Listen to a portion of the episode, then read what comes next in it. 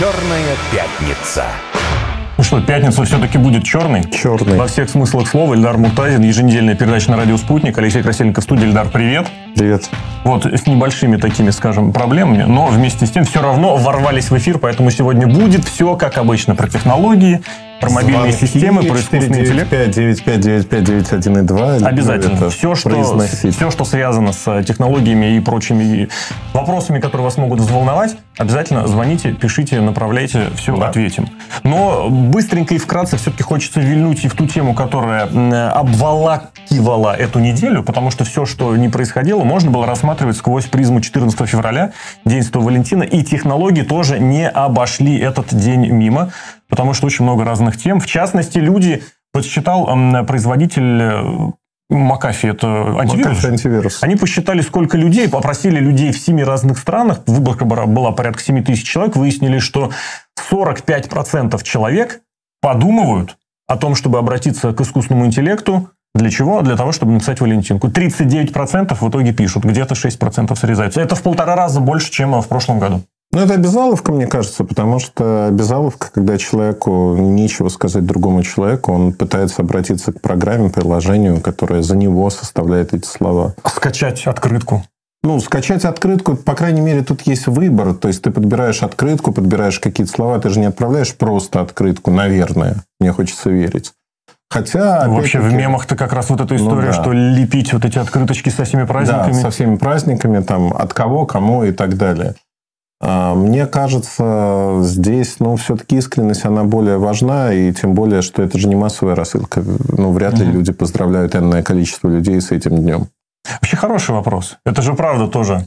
С одной стороны, уникальное поздравление, с другой стороны, такая проверка на вот эту вот человеческую лояльность, что ли, Да. зерность.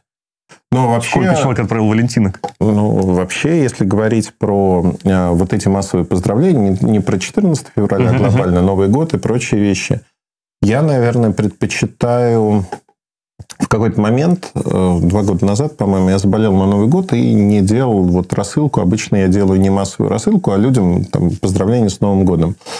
И э, валялся с температурой. Мне было очень интересно, что обычно отвечают. Да, я Мгм. первый пишу и отвечают. А в тот Новый год я понял, что, наверное, большая часть, 80%, кого я поздравлял, можно вообще не поздравлять. Люди ничего не написали, никак не проявили себя. Я понял, что, в общем-то, они реагировали на мои сообщения. И, ну, это видимость коммуникации. То Ну есть, да. это самообман, по сути. Поэтому я прекратил это делать, и, на самом деле, намного больше времени осталось. Ну, тоже такое есть, да. И чтобы сэкономить время, еще Да. одно тоже сообщение, которое, кстати, весьма широко обсуждалось, несколько передач и на «Спутнике» было, про новое мобильное приложение для знакомств, которое тоже будет задействовать искусственный интеллект. Это реклама, самореклама. Реклама, конечно. Ну, И не есть, более. э, Ну, не то, что не более, но это действительно реклама, когда нам говорят о том, что мы дадим вам инструмент, чтобы быть более успешным в отношениях. То есть, вот вы... А что такое отношения? Ну, надо же учиться слышать другого человека, надо работать над этим. И всегда есть какие-то вещи взаимопонимания. Общий знаменатель люди ищут. А когда вы подменяете собой э, себя, точнее, искусственным интеллектом, который для вас какие-то беспроигрышные находит Мгм. вещи, но это не вы, это надо понимать. Это манипуляция в какой-то мере. Это манипуляция, когда вы говорите, что я настолько плох, что я не буду показывать себя, я куплю инструмент по подписке, который будет бомбардировать тебя приятными словами. Но так человек не думает, и так Ну, человек не делает. Изначально-то все равно, что человек старается казаться лучше, чем он есть на самом деле. Очень старая шутка, люблю такую, что девушки, если вы думаете, что после первого свидания ваш парень станет лучше, нет, вам пришла самая идеальная версия.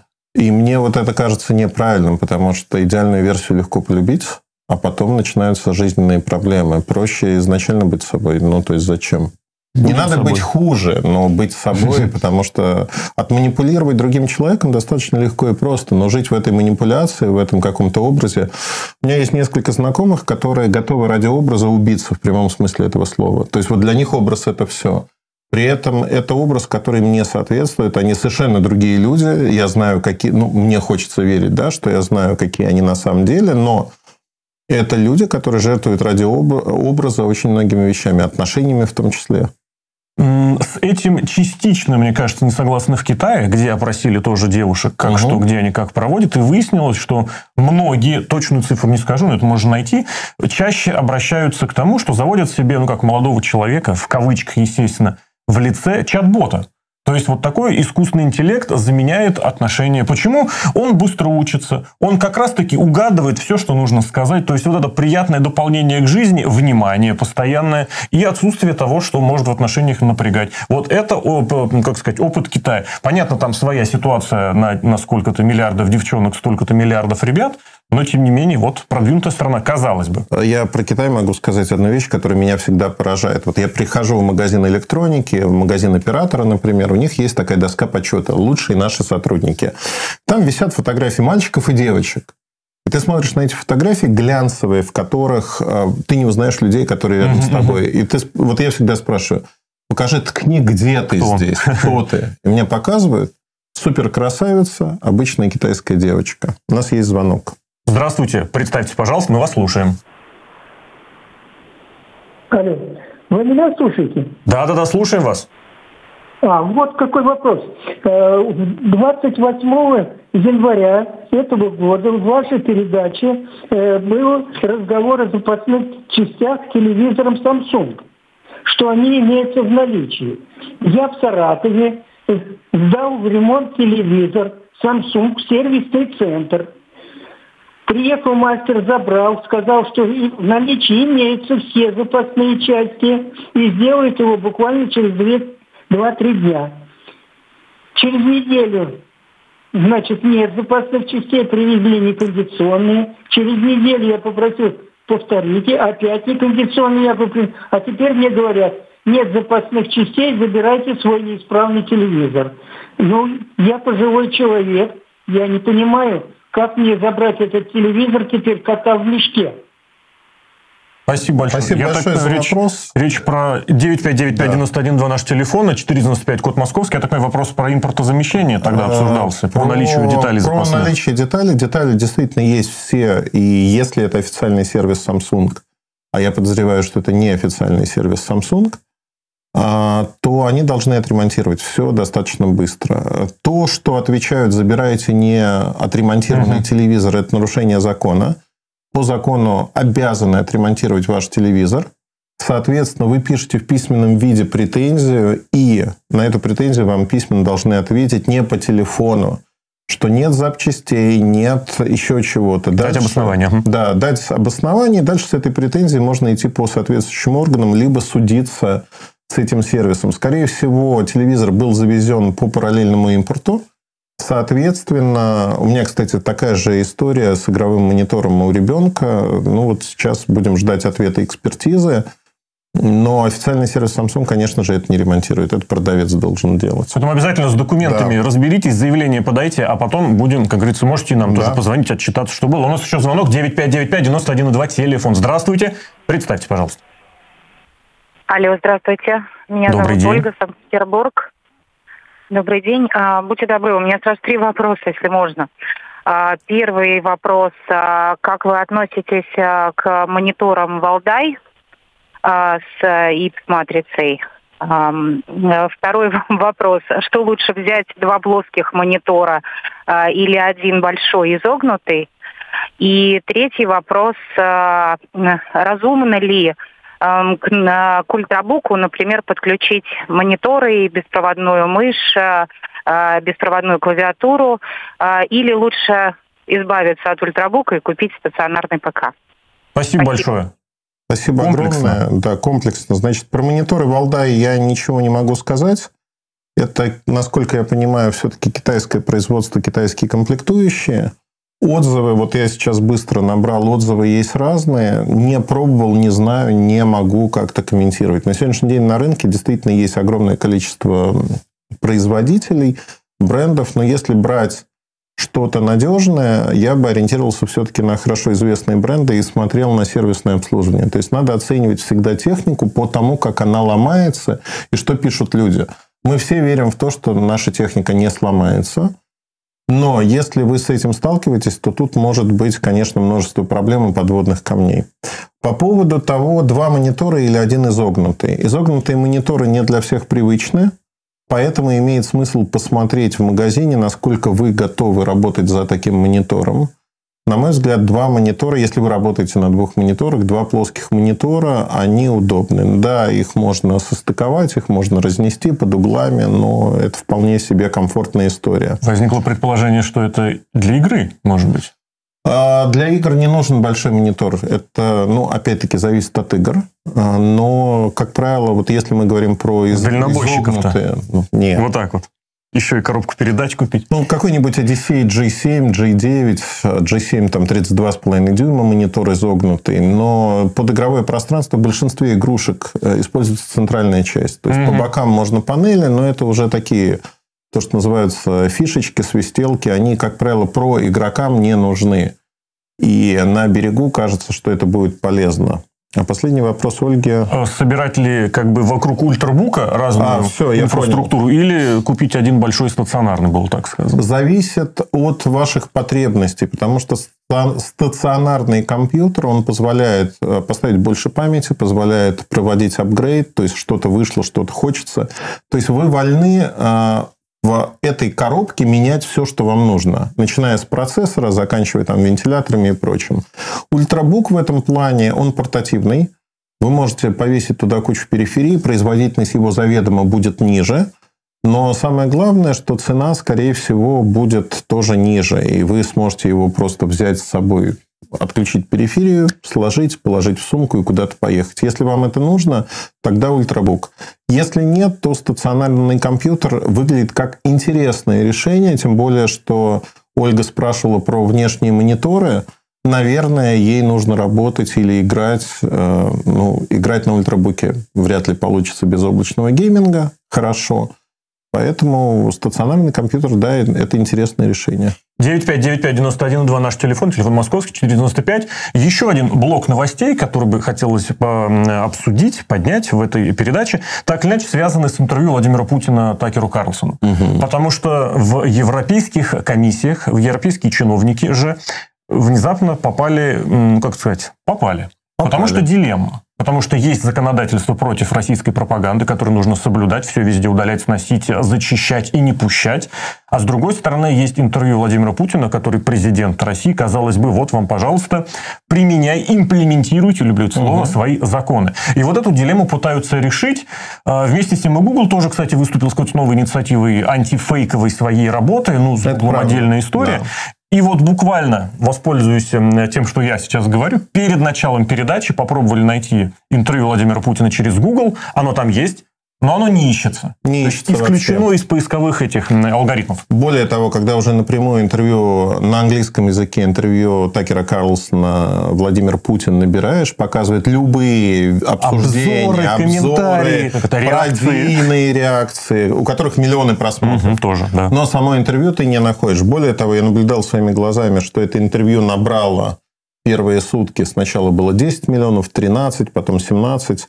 В комментариях пишут, что кто-то видел под 30 миллионов просмотров. Да, да, да. А дальше это скрутилось до 10 миллионов, и сейчас там поднялось сколько-то там миллионов на страничке Такера Карлсона. Я думаю, что это вот та самая антипропаганда, пропаганда, как угодно, цензура, которая есть, которая работает. И мы видим, насколько четко, быстро реагируют на это. Потому что если посмотреть на страничку только в соцсети X просмотров этого интервью, а за 200 миллионов там сколько-то перевалило. Если брать совокупно... В больше... первый день больше сотки. Да. Ну, сутки, в первые сутки. А, я думаю, что за эту неделю мы... Вот это интервью набрало больше миллиарда просмотров в разных ипостасях. Суммарно. Суммарно. Да, да. И более того, медийный вес – это самое большое событие, в принципе, в мире было. Его не перешибло практически ничего из происходящего. Это интервью обсуждается очень-очень хорошо. Более того, то, что делает Такер Карлсон э, с точки зрения роликов про Москву, про посещение магазинов и прочее, Адрес на пространстве метро Киевская. Да, и там интересные просмотры, интересные комментарии. То есть люди, ну, во-первых, люди, которые это смотрят, в первую очередь американская аудитория. Надо понимать, что они никогда не выезжали в массе своей за пределы Америки. Они Не говоря про Россию, кстати. Слабо э, представляют жизнь в России, в других странах.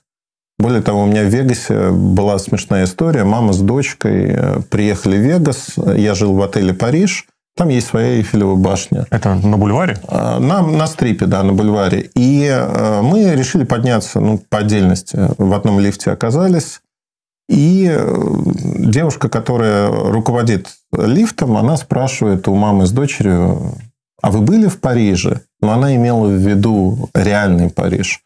На что мама отвечает, да, мы уже здесь третий раз, нам так нравится. Она говорит, а вы были в настоящем Париже? Она говорит, а зачем? Мы все видели здесь, угу. мы знаем, что такое Париж, как они там живут и прочее.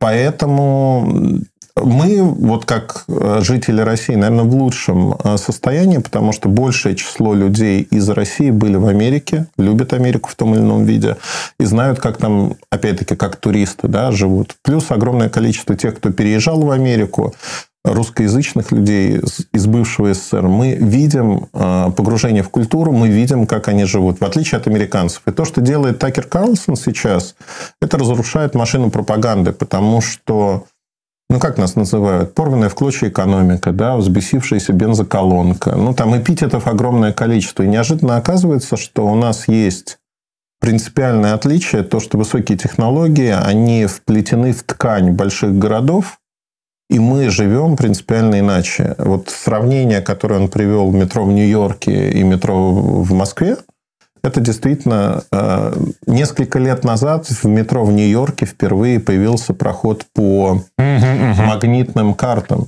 Но если я правильно помню, все-таки вот сравнивать метро не совсем корректно, потому что ну, признавали, что московское метро в этом смысле очень в топах, а вот американское очень сильно отстает. Мол, не главное, это у них да, Нет, можно, не можно Это я к тому, что вряд ли они это откроют сейчас. Это точка зрения, которая Да такая. нет, можно сравнивать все, что угодно. То есть, э, по сути, да, если мы говорим о высоких технологиях, можно сравнить банковские приложения. Mm. То есть, то же самое. Отстают от нас очень сильно. И это вот куда ни ткни. Есть хорошие вещи, безусловно, но мы настолько быстро бежали все эти годы, что мы действительно оказались впереди. Это не говорит о том, что жизнь там плохая или хороша. Нет, она другая. Есть свои плюсы, есть свои минусы. Но вот как э, чертят э, нас, как Россию, образ э, в американских СМИ зачастую для обывателя, он не соответствует действительности. И вот другая точка зрения на тему интересна, что она показывает совершенно другую картинку. Возможно, тоже с перегибом. Да, потому что я не знаю, ну там Макдональдс в Америке и вкусная точка здесь, на мой взгляд, они имеют отличия, безусловно. Не хуже, не лучше, немножко по-другому. Да. Это по-другому. Но восхищение там Такера Карлсона тем, что он в «Вкусная точка» купил на 7,5 долларов там целый набор еды, а в Америке mm-hmm. это другое. Но у нас и отличаются зарплаты, уровень жизни. И налоги там и можно налоги. посчитать. Да, так да. на так получается, по сути. Вот в, в наших, как бы в процентах... Индекс Бигмака не работает. Не работает. Он слишком абсолютно. Мы, мы тратим примерно те же самые деньги на такую еду, сколько тратит американец в процентах от Опять же, в крупном дохода. городе в сравнении да. с крупным городом. Потому что здесь, наверное, многие скажут, что ой, почему московское метро? Угу. Сравните там, не знаю, с каким-нибудь небольшим городком. Тогда давайте сравнивать небольшие городки да. с небольшими где будут ну, схожие проблемы, естественно, по значимости, по чему-то такому. Ну, я не знаю, вот я в Перми был и по Ой, центральному... сейчас к юбилею. Да, 300 лет Прям летом был вычищают. юбилей, ее уже вычистили, да, все да. хорошо. А, ну, возьмем какой-нибудь э, городок Бити в Неваде и ну, Кудымкар, например, 200 километров от Перми. Ну, сравнение не в пользу Невады будет по-моему, в Неваде, э, Бите, на границе с Десвалей, э, этот городок, там дальнобойщики останавливаются еще. Ну, совершенно разное впечатление. Mm-hmm. Поэтому, на мой взгляд, есть много моментов, которые надо сравнивать все-таки, вот если мы хотим сравнивать. Но что мы видим, это самое главное. Настолько напугала всех эта медийная повестка с точки зрения интервью, что выглядит это невозможным.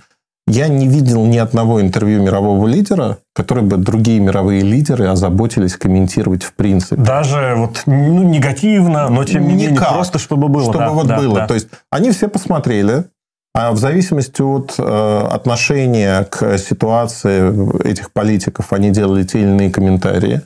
Но все отчитались, что посмотрели. Все сказали, да, мы посмотрели, да, вот мы согласны, не согласны, либо это там пропаганда, либо еще что-то.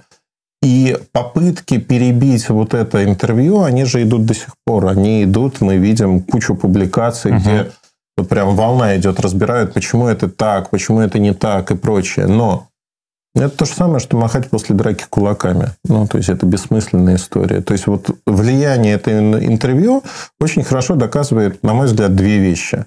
Первое а, в кавычках международную изоляцию России, угу, ну которая да, никому не нужна и прочее. Второе, то, что наша экономика, опять-таки в кавычках, как говорил Обама, порвана в клочья, мы ничего сделать не можем и так далее. Но вот порванная экономика показывает всему миру, куда идти и что делать.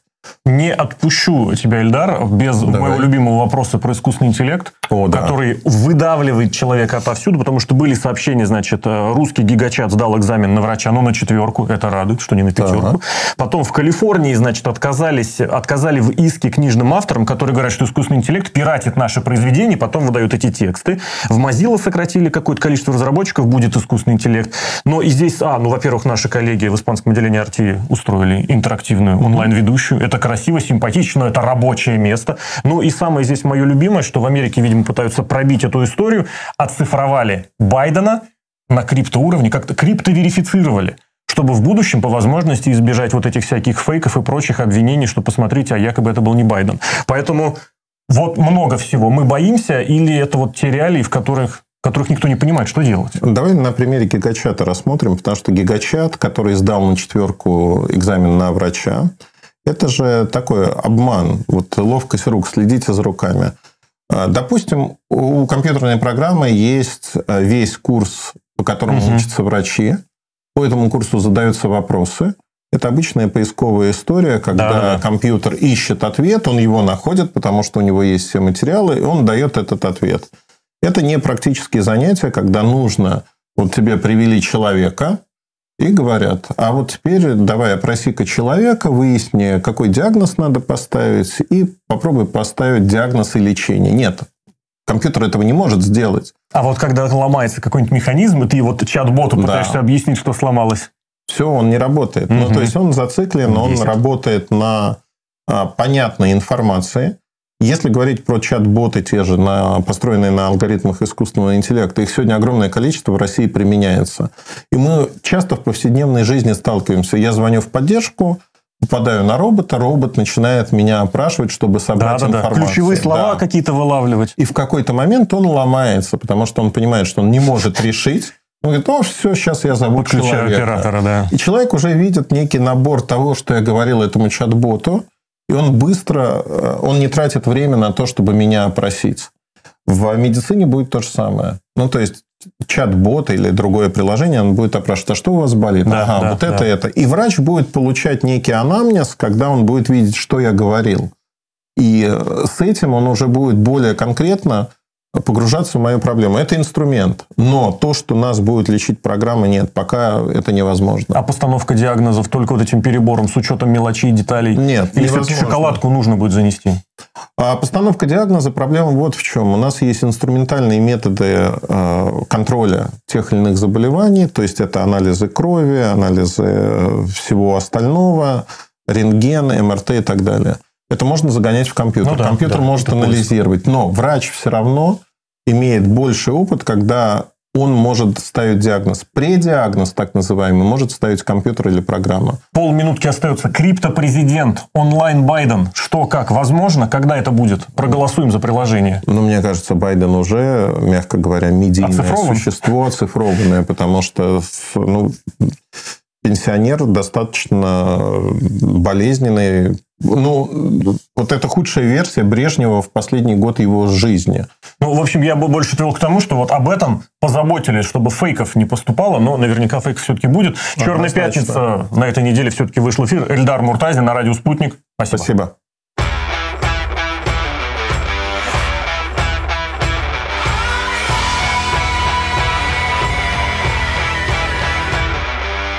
«Черная пятница».